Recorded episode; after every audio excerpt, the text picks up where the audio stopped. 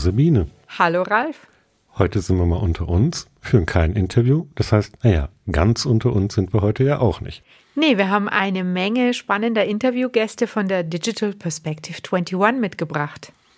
Genau, die Highlights haben wir für Sie herausgepickt. Bleiben Sie dran. Gleich gibt's mehr.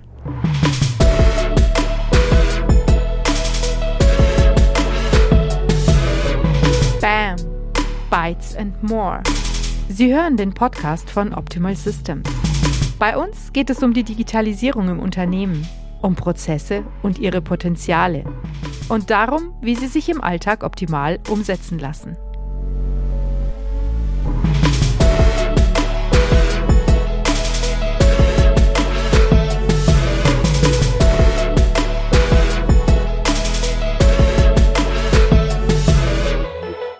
Messen und Konferenzformate haben sich ja seit Ausbruch der Pandemie zunehmend in den Online-Bereich verlagert. Nicht alle waren super erfolgreich, aber eine Digital Perspective 21 hat mich natürlich schon sehr neugierig gemacht, insbesondere weil sie vom ECM-Lösungsanbieter Optimal Systems organisiert wurde. Ja, damit verbinden sich natürlich hohe Erwartungen, aber da wurden wir nicht enttäuscht. Ich fand schon alleine die Liste der Redner interessant. Carsten Brzeski zum Beispiel, der Chefvolkswirt der ING Bank, stand da auf der Agenda. Oder Dr. Amelie Wiedemann, die Mitbegründerin von Dear Employee. Dazu kam der Rechtsexperte Cornelius Renner, der sich besonders mit Datensicherheit und Datenschutz auskennt. Oder zum Beispiel der Extrembergsteiger Alexander Huber. Von den Huberburm. Genau, ein interessanter Mix auf jeden Fall. Ja, was mich auch begeistert hat, war der Vortrag von Dr. Olaf Holst, dem Chief Technology Evangelist von Optimal Systems. Er hat mal gezeigt, wo wir herkommen und wo es hingeht. Und dieser Rückblick auch mal auf die Anfänge von Dokumentenmanagement von vor 25, 30 Jahren, wo es dann eigentlich darum ging, eine Akte, die in Papierform vorliegt, erstmal zu digitalisieren und digital verfügbar zu machen über mhm. die Entwicklung, dass diese Akten dann eben auch wirklich lebendig wurden, dass sie in Prozesse einbezogen wurden, ich mit den Sachen arbeiten konnte, bis zum heutigen Stand. Das fand ich total faszinierend. Darüber macht man sich manchmal überhaupt keine Gedanken. Aber er hat auch gezeigt, wo die Zukunft hingeht. Ja, im Informationsmanagement der Zukunft spielt natürlich die Cloud eine große Rolle. Die hat ja jetzt gerade durch den Rückzug ins Homeoffice einen ziemlichen Zusatzschub bekommen. Und er hat uns verraten, dass wir unser Dokumentenmanagement bald auch mit Sprachsteuerung bekommen können. Ja, fast jedenfalls. Prozesse zum Beispiel kann man wunderbar automatisieren und mit ein bisschen Intelligenz versehen. Und gerade so in unserem Umfeld das Thema Dateneingabe, da muss man schon ab und zu nochmal tippen. Also die Tipperei zur Verschlagwortung von Dokumenten, die ist wahrscheinlich in Kürze Vergangenheit. Da werden sich die Anwender jetzt schon drauf freuen, auf jeden Fall.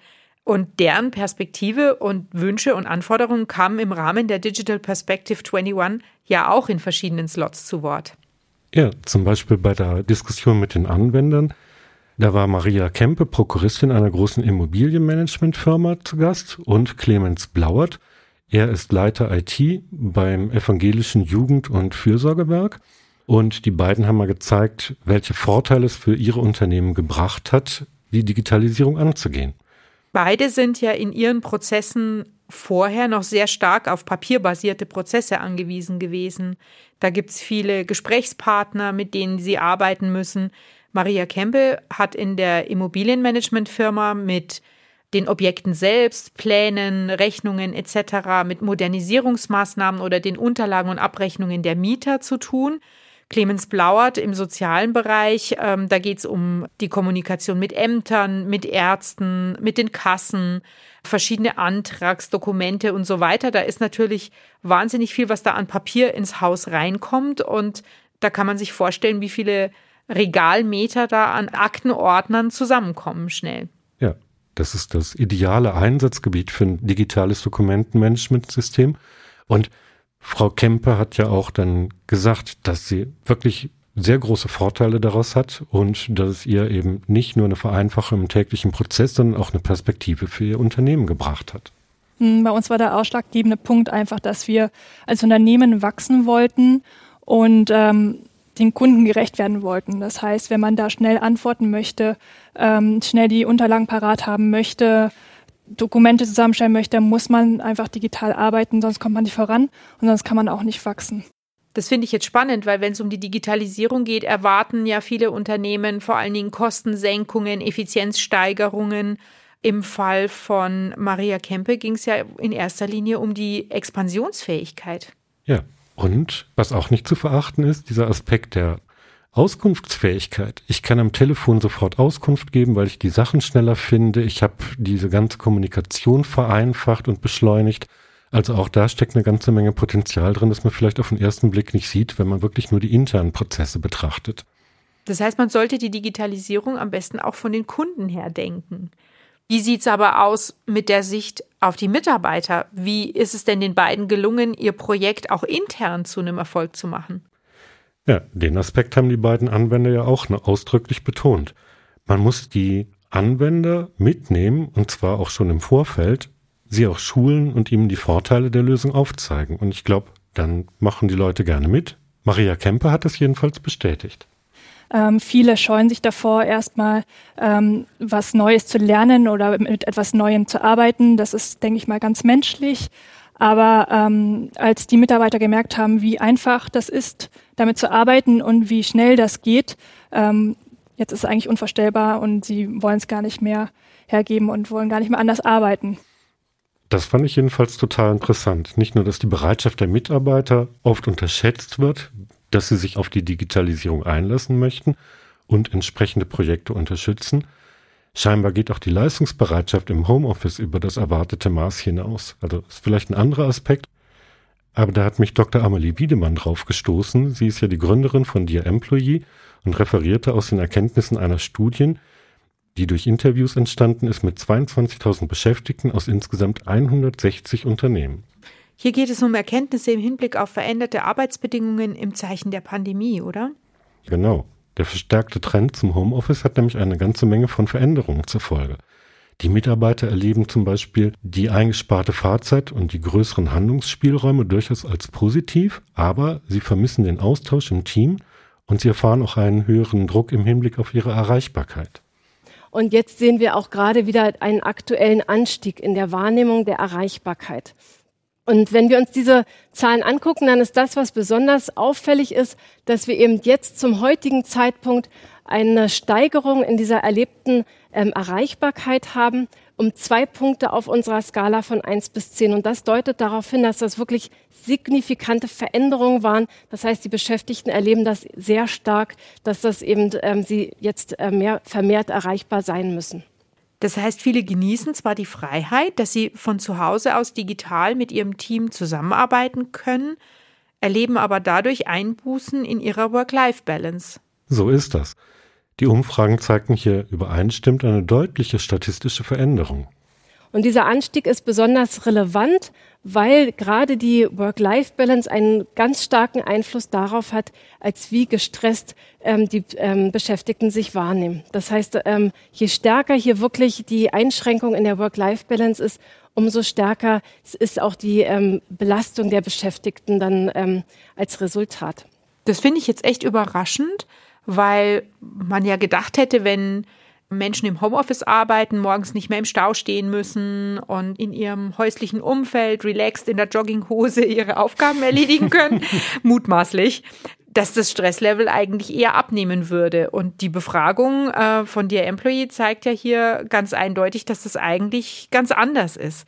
Für mich wäre jetzt noch interessant, diese Umfrageergebnisse nach dem Digitalisierungsgrad der Unternehmen differenzieren zu können, in denen die Befragten arbeiten. Das heißt, wenn jemand sehr geschmeidige Prozesse vorfindet, den vollständigen Zugriff auf das gesamte Unternehmenswissen aus dem Homeoffice heraus bekommt und äh, oder auch von unterwegs auf alle Dateien und Informationen zugreifen kann, das alles sehr reibungslos funktioniert. Das dürften ja auch wiederum Faktoren sein, die sich positiv auf das Stresslevel auswirken. Also es sprich insgesamt dann wieder senken. Wieder senken, genau. Da hast du recht. Ich glaube, es ist auch nichts schlimmer, als wenn man im Homeoffice sitzt, seinen Job machen will, eigentlich vielleicht sogar noch ein bisschen unter Zeitdruck steht, weil irgendwelche Termine anstehen. Und dann funktioniert wieder irgendwas nicht. Ja, oder wichtige Unterlagen fehlen oder sind nicht greifbar. Ja, ein solches System sicher aufzusetzen, ist auch bestimmt im Interesse eines jeden Arbeitgebers. Mich hat die Keynote von Dr. Cornelius Renner hier etwas aufgerüttelt. Er ist Fachanwalt für Medien- und Urheberrecht und er referierte auf der DP21 über die rechtlichen Aspekte der Datensicherheit. Da haben wir wieder das heiße Eisen DSGVO. Nein, nicht nur. Es geht auch um was anderes. Ähm, es ist ein neues Thema, seit kurzem hinzugekommen, wo es eine große Rolle spielt und das ist das Thema äh, Geheimnisschutz, ähm, wo es für Unternehmen mittlerweile wichtig ist, wenn sie sich darauf berufen wollen, ähm, dass ihre Geschäftsgeheimnisse verletzt werden, dass sie dann auch darlegen können, dass sie die technisch hinreichend geschützt haben. Das ist zwar ein neues Gesetz, aber kann man nicht inzwischen davon ausgehen, dass sich die meisten Unternehmen im Zuge der Vorbereitung auf die Datenschutzgrundverordnung auch darauf eingestellt und sich entsprechend geschützt haben? Die Erfahrung des Juristen zeigt, dass dem wohl nicht ganz so ist. Also ich würde sagen, der, das, der große Hauptirrtum ist immer noch, ähm, dass es viele auf die leichte Schulter nehmen. Also ich habe vorhin gesagt, ähm, es ist mehr ins Bewusstsein gerückt, das ist richtig, ähm, aber es gibt immer noch ähm, enorme Defizite. Es ist natürlich im Interesse eines jeden Unternehmens, seine Geschäftsgeheimnisse zu schützen. Jetzt gibt es aber eben durch dieses neue Gesetz auch die Verpflichtung, angemessene Schutzmaßnahmen zu unternehmen, damit man sich auf diesen Schutz überhaupt berufen kann. Ja, stellt sich nur die Frage, was ist denn eine angemessene Maßnahme? Das ist im Gesetz nicht näher definiert. Diese Definition wird quasi gerade indirekt durch die Rechtsprechung vorgenommen.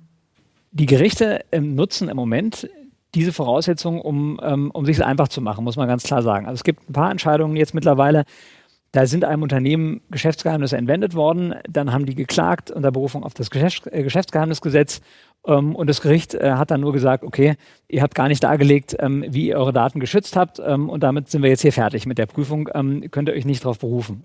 Das bedeutet, wenn ich quasi ein schickes Auto in der Garage habe und die Tür ist nicht abgeschlossen, dann brauche ich auch nicht jammern, wenn es mir am nächsten Tag geklaut wird. Ich muss also ein Schutzkonzept nachweisen können. Das beinhaltet unter anderem die IT-Sicherheit. Fehlt dieses, dann kann selbst das zu einem teuren Problem werden, wenn noch nicht mal ein Schaden entstanden ist und gar kein Wissen abgeflossen ist, weil es zum Beispiel in die Bewertung von dem Unternehmen negativ einfließt, wenn bei einer Begutachtung ein Mangel festgestellt wird. Hm, das heißt, ich muss auf jeden Fall den Schutz meiner Daten extrem ernst nehmen und sehr viel unternehmen, dass die auch wirklich sicher bei mir sind.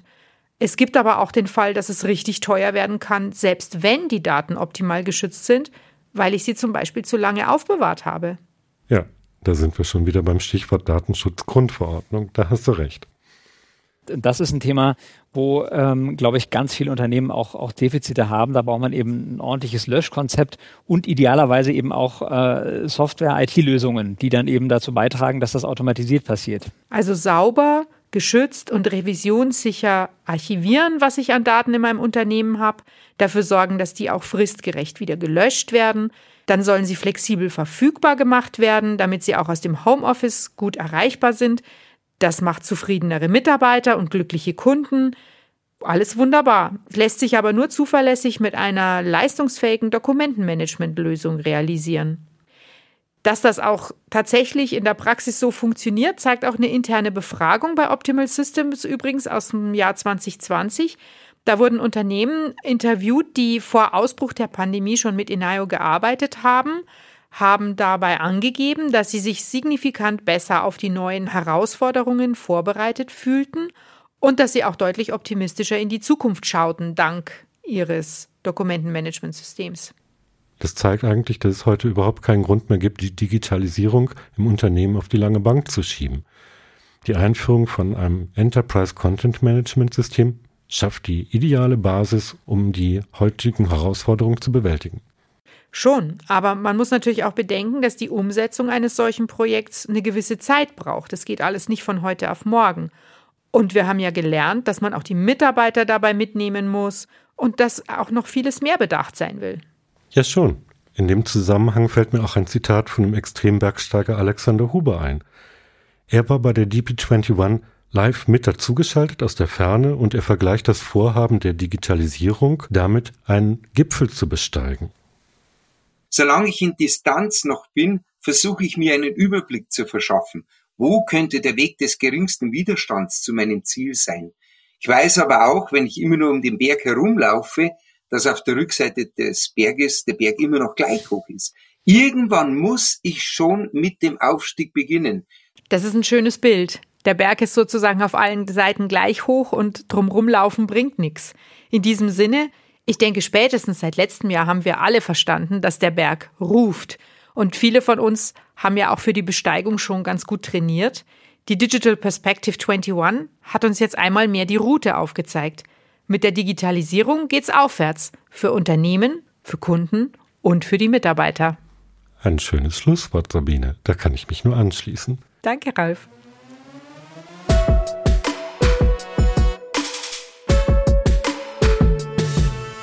Wenn Sie jetzt selber die Vorträge der Digital Perspective 21 angucken wollen, die stehen alle im Internet zur Verfügung nach der Registrierung unter der Website www.optimal-systems.de slash digital-perspective-21.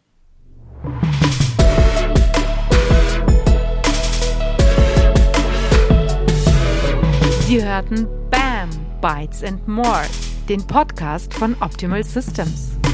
Mehr Infos zur Digitalisierung finden Sie auch in unserem Blog unter optimal-systems.de/blog. Abonnieren Sie uns.